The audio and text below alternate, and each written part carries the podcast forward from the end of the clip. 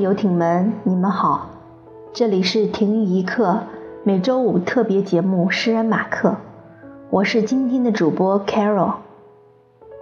相信好多人还沉浸在签售会的光合作用之中，喜欢马克这样的人，让我们感到无比温暖和幸福。从签售会回来的我，感觉自己像放了一个短而充实的假期，虽然也有遗憾。但是相信，在未来的不久，赵马克先生一定会帮我实现。今天就让我们延续这份心情，来欣赏马克的一篇生活随笔，名字叫《休假》。哇哦，今天赚到了一个休假，真开心！刚好兄弟都在，看看大家要不要去干嘛。还是留在家里打电动，不管哪个都很开心。也想要把之前一直拖着的事情弄弄。我好想洗床单。上次去干洗店问，说可不可以当天洗出来给我，他整个是超困惑的反问我：“怎么可能呢？至少要一个礼拜。”所有洗衣店都是这样的。哦，对不起哦，我没想到有这么难哈。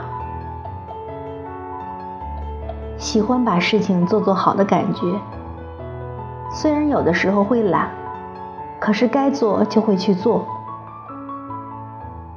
可是还是有些没有办法解决的事，有时可能会顾虑太多而没办法处理事情，可能是顾虑自己，也可能是别人。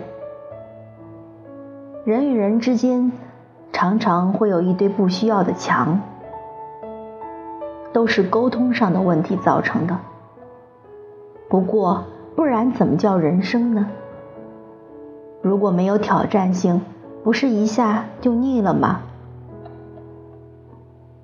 见招拆招，过关斩将，继续过我要的人生。何必迁就他人的无理要求？他人的压力，而影响自己的情绪，影响自己工作能力。